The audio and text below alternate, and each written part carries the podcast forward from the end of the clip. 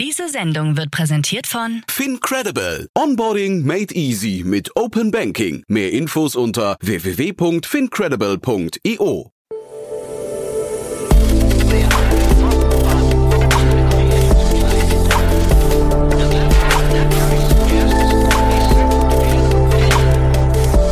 Startup Insider Daily. Interview.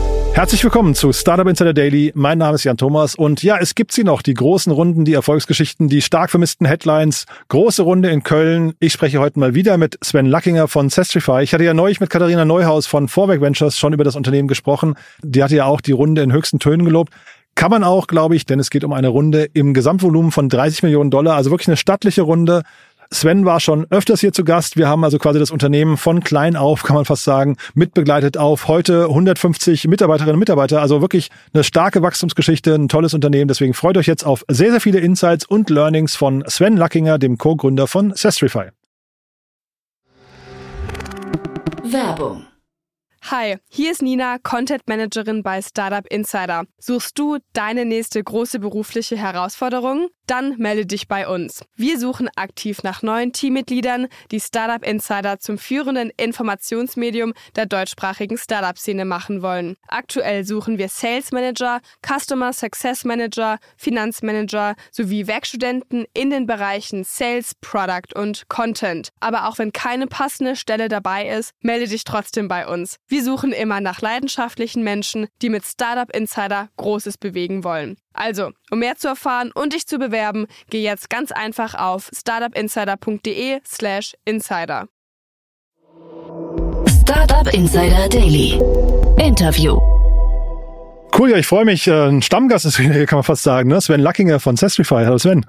Hallo Jan, schön, dass ich wieder da sein darf. Ja, total gerne. Äh, freut mich wirklich sehr. Der Anlass ist ja ein schöner, muss ich sagen. Äh, ich habe mit Katharina Neuhaus von Vorwerk Ventures ja über euch schon gesprochen. Die hat euch so richtig gefeiert, muss ich sagen. Ich weiß nicht, ob es Lokalpatriotismus war oder tatsächlich Freude, aber ich glaube, die Runde ist schon stattlich, ne? Ja, war auf jeden Fall, ähm, ich sag mal so, die, die Arbeit der letzten Monate hat auf jeden Fall Früchte getragen. Mhm. Für die, die dich jetzt noch nicht kennen, ne? ich habe geguckt, ich glaube, du warst vor äh, so roundabout anderthalb Jahren das letzte Mal hier oder vor, vor einem guten Jahr. Äh, erzähl doch vielleicht mal in ein paar Sätzen, was ihr macht. Oder vielleicht erstmal aus welcher Ecke ihr auch kommt, ne? Ja, Sastrify kommt ähm, also lokal aus der Ecke Köln, ähm, aber ich glaube äh, inhaltlich gerade aus dem Thema Software Software Management. Ne? Also wir sind eigentlich vor knapp zweieinhalb Jahren, äh, ist es jetzt schon her, muss man sagen, damit eingetreten, wirklich Unternehmen dabei zu helfen, so diesen kompletten Lebenszyklus von Software, also was soll ich überhaupt kaufen, was habe ich schon, bis hin zu, was brauche ich eigentlich gar nicht mehr, ähm, so diesen kompletten Lebenszyklus auf einer Plattform abzudecken. Das ist so der das Ziel, ähm, um unter anderem Unternehmen wahnsinnig viel Zeit und Geld zu sparen. Wie viel ist davon Beratung? Also ist das hinterher, ist das ein skalierbares Thema oder ist das, würdest du sagen, eher eine Sache, die halt sehr beratungsintensiv im Einzelfall ist? Ja, das Spannende ist, das wird tatsächlich äh, sehr oft äh, ein bisschen falsch wahrgenommen, beziehungsweise ähm, wir fahren natürlich einen sehr personalisierten Ansatz gegenüber unseren Kunden. Also jeder Kunde bekommt von uns einen dedizierten Customer Success Manager, der sich einfach darum kümmert, dass der Kunde die Plattform richtig nutzt. Aber die, die eigentliche Magic bei, bei Sastrify liegt natürlich in der Plattform, ähm, die dir das ganze Thema von Price Benchmarks, Usage Analytics, also wirklich dir alles zur Verfügung stellt, um einfach bessere Entscheidungen zu treffen, wenn es darum geht, Software einzukaufen. Ähm, damit sind wir ein ganz klassisches Software-as-a-Service-Business, ähm, fahren eben nur einen sehr personalisierten Ansatz, weil wir auch relativ große Kunden bedienen. Wie funktioniert es im Einzelfall, wenn du sagst, so uh, Usage Analytics, das ist ja ein spannendes Thema. Das heißt, ihr geht in Unternehmen rein und versucht rauszubekommen, welche, welche Tools werden von wie vielen Mitarbeitern wie oft benutzt? Genau, das ist tatsächlich eines unserer neuesten Features. Ähm, also wir, was wir grundsätzlich machen, wenn wir mit einem Unternehmen starten, ist uns erstmal einen Überblick über die Softwarelandschaft ähm, zu verschaffen. Das funktioniert eigentlich auf Basis von ERP-Daten, also alles, was irgendwie aus den Finanzen kommt, aber auch aus so technischen Login-Daten. Ähm, und auf der Basis können wir dann gerade bei teuren Tools, wo es ja wahnsinnig wichtig ist, This. Brauchen eigentlich alle eine Lizenz. Ne? Also dieses typische, ich habe irgendwie 500 Lizenzen ähm, und wenn ich dann mal genauer reinschaue, sehe ich, dass sich von den 500 200 in den letzten drei Monaten nie eingeloggt haben. Mhm. Ähm, das ist eigentlich genau der und das können wir mittlerweile auch ähm, quasi über Integration abrufen mhm. und das hat natürlich nochmal so den, ähm, den, den zweiten großen Benefit, weil da geht es nicht nur um Kosteneinsparung, da geht es auch viel um Themen wie Risk Management. Ne? Also sollte der Mitarbeiter überhaupt noch Zugang haben ähm, oder gibt es den gar nicht mehr, also bitte ist er nicht mehr im Unternehmen. Wie ist es mit so Überlappungen von Tools? Ich meine, da hast du ja wahrscheinlich in der, in der heutigen Zeit relativ viele Tools, die das Gleiche zumindest partiell können. Ne? Sind das auch Dinge, die ihr euch so, ich weiß nicht, automatisiert angucken könnt? Genau, also wir haben, wir, wir kategorisieren Tools quasi. Äh, wir machen keinen direkten Feature-Vergleich, weil das kann der Kunde immer besser äh, selber machen, der weiß immer am mhm. besten, was er braucht. Aber wir, wir zeigen quasi die Themen auf. Also man muss sich das wirklich so vorstellen, wir arbeiten sehr viel mit Procurement-Teams zusammen, äh, die sich dann um vier, 500 verschiedene Softwareverträge kümmern. Mhm. Und äh, die wissen natürlich auch nicht immer, was ist jetzt eigentlich was. Ne? Und wie ist jetzt das ein Projektmanagement-Tool oder macht es eigentlich ganz was anderes? Und genau diese Overlaps, diese Kategorisierungen anzuzeigen, ähm, das ist natürlich gerade in der aktuellen Zeit auch ein, sagen wir, sehr, sehr beliebter, sehr beliebter Teil von dem, was wir machen. Eure Zielgruppe, ab welcher Größenordnung beginnt die? Also, ich sag mal so, unterste unterstes Ende für uns sind so ungefähr 100 Mitarbeiter mhm. ähm, und Sweet Spot ist eher so 500 aufwärts. Ähm, da machen, da macht's dann halt auch wirklich, sag mal, sehr sehr großen Impact, was so was so Kosten angeht. Ne? Also da geht's dann immer bei jedem Vertrag um ein paar hunderttausend Euro Unterschied. Mhm. Ähm, und das ist natürlich für uns auch ein, sag mal, sehr sehr spannendes Thema dann. So ein Unternehmen, ich sag mal 1000 Mitarbeiter, wie viele unterschiedliche Software-Tools haben die im Einsatz? Typischerweise irgendwo so, genauso in dieser Liga, sag mal so drei bis 500. Ähm, Tools, wirklich, ja? Tools, ja, ja, also nicht wow. Einzellizenzen, wirklich Tools. Ähm, also wir hatten auch schon, also du kommst teilweise fast auf eine 1 zu 1 Beziehung Mitarbeiter und Tool. Ähm, gerade wenn du dann noch das ganze Thema, ähm, also quasi Unpaid oder Freemium Tools dazu nimmst, mhm. äh, die können wir auch tracken und da sehen wir dann schon so, oh, äh, da, da fliegt noch einiges rum, mhm. äh, wo sich Leute schon mal eingeloggt haben. Und euer Businessmodell ist aber hinterher eine SaaS-Lösung oder seid ihr auch in diesen Hunderttausenden Einsparungen dann irgendwie beteiligt? Nee, wir, wir haben uns absichtlich ähm, für eine, für eine SaaS-Lösung entschieden, weil wir eigentlich davon ausgehen, dass der Kunde ähm, sagen wir so, den, den Wert aus der Plattform, aus den Prozessen zieht. Und die, die Einsparungen sind tatsächlich eher einfach ein sehr, sehr guter Return on Investment für den Kunden. Also wir können halt dem mhm. Kunden von vornherein sagen, du klar, du musst uns ein bisschen Geld bezahlen, aber wir holen dir halt irgendwie das vier, fünffache äh, jedes Jahr dafür raus. Mhm. Und das ist eigentlich eine, das auch jetzt wieder gerade in der aktuellen Zeit natürlich ein, ein super Argument, um mit uns zusammenzuarbeiten. Wie, ähm, ihr habt ja wahrscheinlich einen Beirat, ne? Wie findet das der Beirat hinterher, wenn ihr sagt, ihr lasst da eigentlich theoretisch so ein paar, ich weiß nicht, Monetarisierungspotenziale liegen? Äh, das ist tatsächlich, also wir haben, also wir haben da auch Experimente gemacht in dem Bereich, ähm, aber es hat tatsächlich äh, es führt zu ganz eigenartigen psychologischen Effekten. Ähm, wenn du quasi die Kunden, sagen wir, wenn du einen Share an Einsparungen hast, ähm, führt das sehr schnell dazu, dass der Kunde auch das Gefühl hat, hm, ich will das vielleicht gar nicht über Sastrify machen, weil ich will ja nicht dafür bestraft werden, dass ich jetzt was einspare, sondern ich will die volle Einsparung. Also wir haben das so ein bisschen ausprobiert.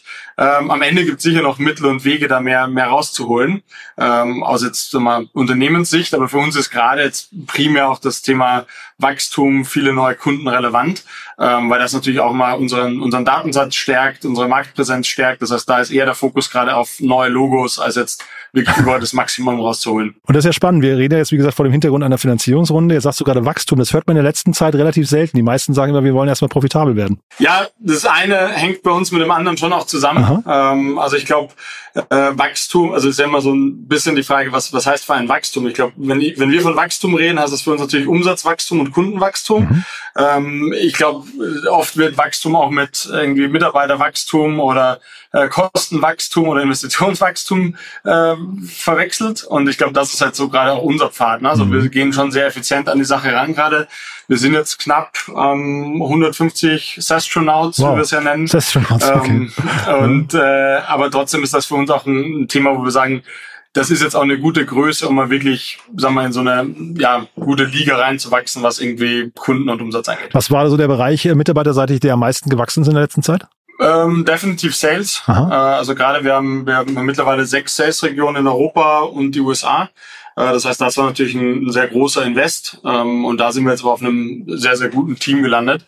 Ähm, und der zweite Part bei uns ist immer das ganze Thema Produktentwicklung. Also wir haben vier agile Teams, die da fleißig entwickeln, ähm, damit eben auch die Plattform entsprechend wächst. Und sechs äh, Sales-Regionen in Europa heißt von Berlin aus oder seid ihr tatsächlich dann vor Ort in den Ländern? Also wir sind tatsächlich, äh, dadurch, dass wir in der Mitte, in Mitte des zweiten Lockdowns gegründet wurden, nach wie vor komplett remote. Mhm. Ähm, wir sind jetzt, glaube ich, bei knapp 19 verschiedenen Ländern, äh, wo Mitarbeiterinnen und Mitarbeiter sitzen.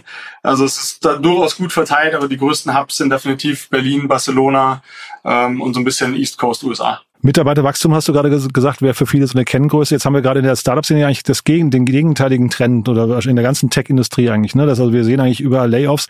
Ist das ein Thema, das euch so ein bisschen ähm, entgegenläuft? Also, weil theoretisch würde man ja sagen, also das war so, habe ich auch mit Katharina diskutiert, ne? Man, man könnte ja jetzt sagen, dadurch gehen auch die Lizenzen pro Unternehmen runter. Zeitgleich könnte man wahrscheinlich argumentieren, äh, Unternehmen fangen an, aus Kostengründen mal genau zu gucken, wo sind Einsparungspotenziale. Ja, also ich würde sagen, net, net sind wir definitiv Gewinner ähm, von dem von der Dynamik, einfach weil sag mal, die Relevanz von dem, was wir machen, einfach exponentiell zugenommen hat über das letzte Jahr. Also gerade dieses Thema nicht unbedingt Einsparungen per se, aber auch so rein die Awareness, was habe ich eigentlich, wofür gebe ich Geld aus? Ich will halt Entscheidungen treffen, bewusst treffen und nicht einfach nur sagen, hier kauft einfach alles.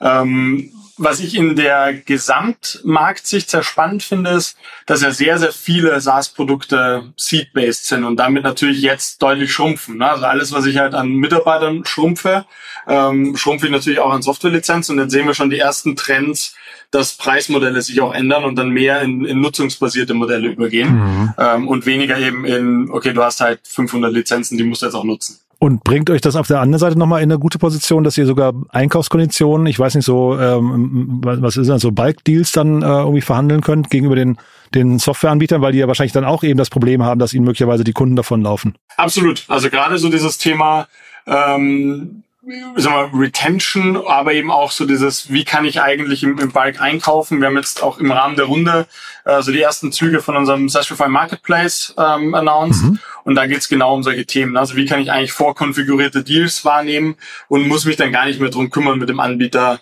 äh, da stundenlang zu verhandeln, sondern kann einfach sagen, okay, der Sastrify hat schon einen guten Preis ähm, und das wird dann eben so die nächste Ausbaustufe von uns auch sein. Äh, Themen wie, wie finanziere ich eigentlich mein SaaS, wie zahle ich dafür, solche Themen abzudecken. Kannst du dazu noch ein paar Sätze sagen? Wie läuft das genau? Weil also, ähm, wer, wer, also du hast ja vorhin gesagt, es geht bei irgendwie 100 Mitarbeitern los oder sowas, aber sind das quasi schon die Zielgruppen dann für den Marketplace? Absolut. Also tatsächlich ist es, ähm, der, der Marketplace ist eher so gedacht, was wir typischerweise bei, bei unseren Kunden sehen, ist, es gibt die, die großen Einkäufe, ne? also so ein paar hunderttausend Euro Softwarevertrag. Ähm, da, da will sich, da kümmert sich der CFO drum, da kümmert sich Procurement drum. Das sind so diese Projekte. Ne? Da, das ist so ein, das sind vielleicht 10, 20 pro Jahr. Ähm, und dann hast du aber noch so diesen, die nächsten 300 die sind alle eher so in der Liga 20.000 hier, 30.000 da. Und das ist genau das, was wir dann über den Marketplace ähm, summieren können, weil da lohnt sich nicht eins zu eins zu verhandeln. Ne? Da will ich einfach einen guten Preis haben, aber ich will als, als Einkäufer eigentlich meine Zeit nicht drauf verwenden. Und das ist eben genau das, was wir jetzt Schritt für Schritt aufbauen. Gibt's denn so aus dem letzten Jahr, letzten anderthalb Jahren Learnings, die du teilen kannst? Aber ich meine, ihr seid ja wirklich sehr schnell gewachsen, war wahrscheinlich auch nicht immer einfach, ne? aber gibt's da Learnings, wo du sagst, boah, ähm, das sind eigentlich, weiß nicht, Dinge, die hätte ich gerne vorher gewusst oder die würde ich gerne weitertragen? Viele. Ja, okay. ähm, aber ich glaube, so einer der, der wichtigsten für uns war auch, ähm, sehr, sehr agil zu bleiben, was diese ganze Dynamik gerade angeht im Gesamtmarkt. Ne? Also sowohl jetzt rein SaaS als auch generell Venture Capital äh, war für uns auch jetzt immer klar, klar, wir haben jetzt echt eine gute Runde hinbekommen, aber gleichzeitig ähm, war es für uns auch immer so, dass wir genug Alternativen hatten, um zu sagen, okay, wir könnten es auch ohne die Runde machen. Ne? Also das war für uns immer ähm, so diese Agilität sich zu behalten und einigermaßen ähm, konservativ da dran zu gehen. Das haben wir auch nicht immer geschafft, ehrlicherweise. Also ich glaube, wir haben im, im Q4 letztes Jahr sind wir definitiv zu stark gewachsen mhm. ähm, und mussten jetzt dann im Q1 auch mal ein bisschen sagen, so, okay, was, was ist uns eigentlich gerade wichtig und wie priorisieren wir, mhm. ähm, weil das eben gerade das ist, was der Markt verlangt. Und jetzt mal zur Runde. Ähm, man hört ja die ganze Zeit von so Terms, die immer schwieriger werden. Habt ihr das gespürt? Also man hört ja irgendwie so, was ich, äh, doppelte, dreifache Liquidation Preference und solchen Geschichten. Wie war das Marktumfeld? Ich meine, ihr wächst ja jetzt gerade relativ schnell noch. Ähm, wahrscheinlich spielt euch das in die Karten. Hast auch gerade gesagt, ihr seid net netten Gewinner, aber äh, habt ihr das trotzdem gespürt, dass da die äh, Investoren, dass sich quasi so die, die, dass, dass die Kräfte verlagert haben im Vergleich zu den letzten Runden? Ja, absolut. Also ich habe, äh, ich fand tatsächlich die schönste ähm, die schönste Beschreibung ähm, von, von dem Business Angel, mit dem wir gesprochen hatten, über das Thema, es, es gibt keine FOMO mehr, also die Fear of Missing Out, was ja früher quasi den, den Deal getrieben hat, so hey, ich muss, also als VC jetzt, ich muss den Deal machen, sonst schnappt mir den jemand anders weg, das existiert eigentlich nicht mehr. Ne? Da gibt's vielleicht noch so ein, zwei Deals in ganz Europa gerade, wo das so ist. Aber in Wirklichkeit ähm, ist es halt wirklich, jeder lässt sich Zeit, überlegt nochmal, macht nochmal mehr Market Due Diligence. Also es ist halt einfach wie vor 2020. Mhm. Ähm, und das braucht einfach ein bisschen Zeit. Wir haben jetzt, also wir haben ja ungefähr so zwei, drei Monate gebraucht von wirklich rausgehen für die Runde bis quasi Notar unterschrieben. Ähm, aber, aber auch da merkst du einfach, es ist halt also die, sagen wir so, die Investoren haben natürlich doch wieder mehr Handhabe ähm, und dann hängt es halt wirklich davon ab, wie gut deine Zahlen sind am Ende. Magst du uns mal durchführen durch die Runde? Die ist ja allein deswegen schon besonders, weil ihr auch ein Darlehen da mit drin habt, ne? Genau, das ist so, also wir haben insgesamt ähm, haben wir das, haben wir 32 Millionen Dollar gemacht, äh, davon 22 als ähm, als quasi ganz normale Equity-Runde und nochmal 10 als Darlehen. Ähm, die 22, äh, das war von im Lead verändert aus Holland äh, die auch sehr umtriebig sind in dem ganzen SaaS-Thema. Äh, und so sagen wir, mit mit dabei war dann äh, Simon Capital aus ähm, ja quasi auch irgendwo NRW beziehungsweise der Pfalz. Ähm, und dann sind natürlich die Bestandsinvestoren nochmal deutlich mitgegangen. Das war so die, die Grundkonstellation. Und wir haben uns dann dazu entschieden, nochmal eine, eine Debt-Runde zu machen, einfach um so ein bisschen Flexibilität auch in Richtung ja, mögliche M&A-Themen zu haben, aber eben auch, äh, weil wir jetzt stärker in dieses ganze Thema äh, Financing reingehen, also gerade so dieses, äh, zahle ich meine Salesforce-Rechnung in zwölf Installments, solche, sowas in die Richtung. Mhm, ja, spannend. Dann vielleicht erstmal ganz kurz Venture Debt. Hast du da das Gefühl, dass es teurer geworden ist jetzt seit der äh, SBB? Also wir haben tatsächlich im, äh, unsere Terms im Juli letztes Jahr unterschrieben. Ach ja. okay. ähm, die, und dann hat es relativ lange gedauert, fairerweise, das dann wirklich umzusetzen. Mhm. Ähm, aber die Terms stehen halt noch. Ähm, aber ja, es ist ich weiß nicht, also es ist natürlich auch aufgrund der Zinsen einfach teurer geworden. Mhm. Ähm, ich glaube aber auch, wir haben uns jetzt nicht mehr so damit beschäftigt, aber mein Gefühl wäre schon, äh, dass auch quasi der einfach die die Anzahl der Finanzierungen im, im Debt-Bereich ähm, durch SVB nochmal deutlich schwieriger geworden ist. Und sind das dann so Spezialanbieter? Ich habe jetzt gar nicht gesehen, ob, die, ob ihr das announced habt, aber sind das welche, die quasi auf diese Recurring Revenues ähm, abzielen oder wie ist das? Äh, wir machen tatsächlich beides. Mhm. Ähm, also wir haben äh, die die der große Bulk war jetzt mit ähm, mit Triple Point, die ein ganz klassischer Venture Venture Debt Funds mhm. hin. Und äh, wir nutzen aber auch und haben eine sehr enge Partnerschaft mit äh, CapChase. Und das ist auch eine, das ist eben so ein AR-based Financing ähm, Anbieter. Mhm. Äh, da kennen wir die, also das Team aber extrem gut, ähm, sind selber CapChase Kunde und, und auch umgekehrt mhm. äh, und haben da auch sehr viele Produkte gemeinsam entwickelt, gerade eben in dieser in diesem Finanzierungsbereich. Und lass uns da nochmal drüber sprechen, ist ja auch spannend. Das heißt, da habt ihr ja quasi auch noch ein neues Produkt, wo ihr dann äh, ich weiß nicht, Kunden ihre Software vorfinanziert oder wie hat man sich das vorzustellen? Genau, richtig. Also das ist alles noch, also wir experimentieren da gerade viel, aber ein großer Teil ist eben, also erstmal, dass du alles, was du bei uns an, an Software über den Marketplace kaufst, kannst du auch über uns bezahlen. Mhm. Und du kannst es eben auch zum Teil bei uns finanzieren. Mhm. Also gerade dieses Du hast ja typischerweise, wenn du dich jährlich committest, einen deutlichen Discount auf den Preis, willst aber gerade in liquiditätsschwierigen Zeiten ähm, wahrscheinlich eher in trotzdem weiterhin monatlichen Zahlungen zahlen. Ne? Und genau das können wir eben über solche Konstrukte anbieten, ähm, dass wir quasi die einfach die, die Software vorfinanzieren. Jetzt hast du gerade so im Nebensatz gesagt, M&A-Aktivitäten, das ist ja auch ganz spannend. Das heißt, ihr fangt an, euch umzugucken? Ja, wir haben uns tatsächlich letztes Jahr ähm, schon mal sehr intensiv ähm, ein, zwei Unternehmen angeschaut und so nach vorne raus ähm, werden sich sicher noch die ein oder andere äh, Option ergeben. Mhm. Ähm, und ich glaube, wir sind so in unserem Markt gibt es so drei, vier Spieler insgesamt, ähm, wovon wir eben auch in den, in den Top 3 mitspielen. Und ich glaube, mhm. das ist für uns dann, gerade wenn es in Richtung Konsolidierung gehen wird, sicherlich eine Option. Das heißt, ihr sucht nicht nach komplementären Unternehmen, sondern ihr sucht eigentlich quasi nach Marktbegleitern, die genauso aufgestellt sind wie ihr? Äh, jein. Also es gibt, es gibt beide, beide Richtungen eigentlich. Mhm. Ähm, es ist jetzt auch ehrlicherweise nicht die, die Top-Priorität, aber wir wollen halt schon die Möglichkeit haben, ähm, falls es sich dann ergibt. Und wenn du sagst, ihr habt euch zwei Unternehmen angeguckt, wie, wie läuft so ein Prozess ab? Also wer, wer geht da auf wen zu oder läuft das über, habt ihr dann quasi einen Berater beauftragt oder wie, also weiß man, ihr sucht oder wie, wie wird das kommuniziert? Also ja, jein, also auch da wieder war es so ein bisschen aus einem Gespräch heraus, wenn man so ein bisschen ein Gefühl dafür bekommt, hey, man versteht sich eigentlich ganz gut und es macht durchaus Sinn, ähm, da solche Optionen, ähm, also mal durchzuspielen und sich zu überlegen. Gerade eben, das war sogar noch mal ein bisschen komplementärer, das ging auch sehr stark in diesen Usage Analytics Bereich. Und das war für uns dann nochmal eine ganz, wäre eben quasi die Frage, bauen wir es selber, was wir am Ende jetzt dann gemacht haben, ähm, oder kaufen wir es zu? Und dann sind wir doch relativ tief eingestiegen und haben dann aber am Schluss für uns gesagt, ja, eigentlich macht halt der, ähm, also wenn wir es selber bauen, haben wir, haben wir einfach noch mehr Gestaltungsfreiraum.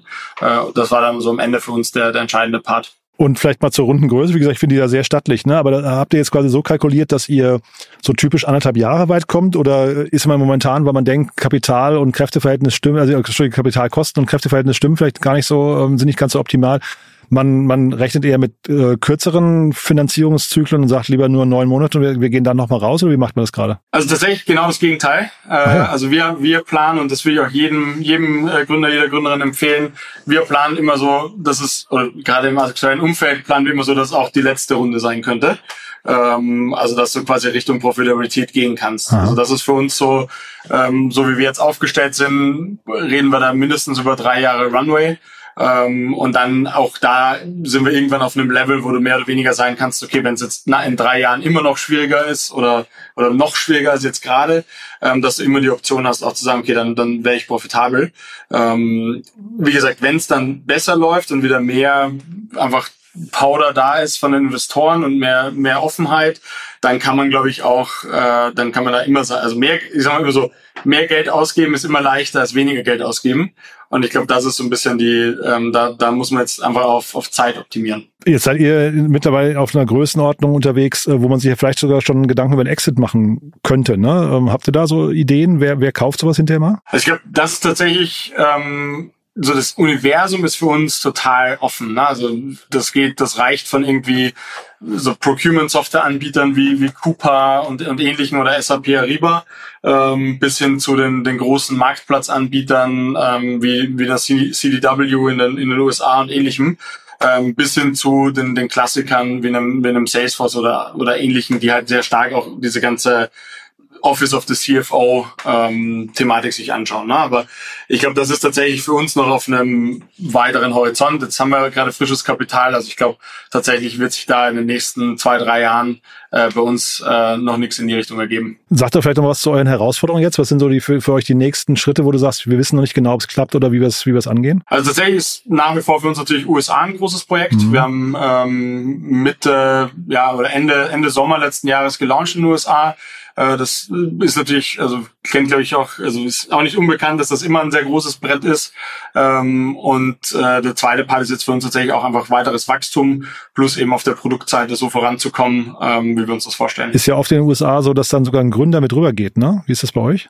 Wir haben es tatsächlich ähm, ein bisschen flexibler gehalten. Äh, ich war aber auch, also ich teile meine Zeit so ein bisschen zwischen, zwischen München und New York. Mhm und äh, war aber, also ich glaube, Max und ich waren jeweils letztes Jahr acht oder neun Mal in den USA mhm. ähm, und dieses Jahr jetzt auch schon drei, vier Mal. Also wir sind schon sehr viel drüben, äh, haben aber den Schritt, äh, quasi unseren Lebensmittelpunkt privat drüber zu verlegen, noch nicht gemacht. Und wenn man jetzt diese beiden Märkte nochmal vergleicht, also Europa und, und USA, was sind so die signifikanten Unterschiede? Tatsächlich ist es für uns, also in dem Bereich, was wir machen, ist es jetzt nicht wahnsinnig unterschiedlich, weil die Anbieter auch oft die gleichen sind. Mhm. Aber das Interessante für uns ist schon, USA ist natürlich deutlich weiter im Thema SaaS Adoption. Also da brauchst du keinem erzählen, was, was Software as a Service ist. Ähm, gleichzeitig ähm, gibt es natürlich auch schon mehr, die sich irgendwie um die Optimierung kümmern. Und in Europa ist halt eher so, das ist noch ein bisschen früher als Markt. Also es gibt noch nicht so wahnsinnig viel, also natürlich schon ein Riesenmarkt, aber es gibt schon viele Unternehmen, die gerade erst zu die ersten Schritte gehen.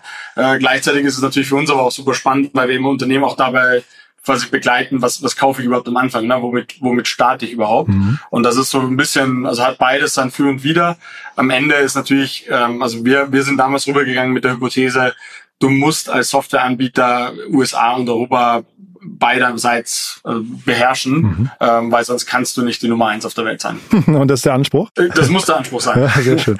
Ich glaube, alles andere wäre äh, wär, wär schwierig, mhm. äh, den, den Investoren zu verkaufen. Mhm. Und sag mal, Marktplatz nochmal ganz kurz. Ähm, das klingt ja gerade so eigentlich bei dem Marktplatz, du hast ja immer dieses Henne-Ei-Problem. Das habt ihr aber eigentlich nicht, ne? Ihr habt ja quasi die Zugänge zur Angebotsseite, habt ihr eigentlich schon, ne? Genau, also wir, wir gehen immer sehr, also generell sind wir immer auf Seiten des Kunden. Ne, das ist auch nochmal ganz wichtig. Also ähm, wir, für uns geht es nie darum, dem Kunden irgendwie mehr zu verkaufen, als er eigentlich braucht, sondern der Kunde holt uns ja genau, um eben die, die Transparenz äh, zu bekommen, was er überhaupt haben sollte und zu optimieren. Wo wir aber dann eben über dieser Marktplatz ins Spiel kommen, ist einfach Prozessoptimierung. Also wie kann ich es dir möglichst einfach machen, das zu kaufen? Am liebsten würde ich das so machen, wie ich bei Amazon bestelle oder mir eine App runterlade im App Store. Äh, so einfach sollte es eigentlich sein. Mhm. Ähm, und das ist eigentlich so die Zielsetzung von dem Marktplatz. Sehr cool. Du, eine tolle Geschichte, Sven. Vielleicht äh, zum Schluss nochmal die Frage, ähm, finde ich eine ganz nette Frage. Wenn du jetzt nicht Testify gerade machen würdest und nochmal gründen würdest heute, was wäre das? Puh, ähm, also ich glaube, Ich würde mir wahrscheinlich noch mal was suchen, ähm, was eher in einem, also sind wir so ein bisschen Gras ist grüner auf der anderen Seite, ne? also der, der Klassiker. Ähm, also ich will mir tatsächlich jetzt gerade was suchen, was sehr, sehr Cashflow stabil ist ähm, und idealerweise ohne fremdes Geld auskommt. Cool. Du dann, also ich freue mich, dass ihr Sestify macht. Das sorgt für, für gute Stimmung am Markt, finde ich. Ne? Man sieht ja momentan zu wenig große Runden und ich finde das, wie gesagt, sehr, sehr stattlich. Glückwunsch nochmal dazu. Haben wir was Wichtiges vergessen für den Moment? Nee, ich glaube, das war, ähm, hat auf jeden Fall auch wieder sehr viel Spaß gemacht, Jan. Cool. Sven, bis zum nächsten Mal und lieben Dank, ne? Danke dir, bis bald. Ciao, ciao. Werbung. Hi, ich bin Paul, Product Manager bei Startup Insider und hier, um dir kurz unser Podcast-Verzeichnis vorzustellen. Mit einer wachsenden Liste von bereits über 10.000 Episoden ist unser Podcast-Verzeichnis die größte Sammlung deutschsprachiger Podcasts rund um die Themen Unternehmertum, Technologie, Digital Marketing und mehr. Nutze jetzt die verschiedenen Filter, um Podcasts zum Beispiel nach ihrem Themenschwerpunkt, Gästen oder Erscheinungsdatum zu sortieren, damit du genau das findest, was dich interessiert. Also, wenn das was für dich ist, dann besuche jetzt ganz einfach unsere Plattform auf startupinsider.de slash insider. Startup Insider Daily.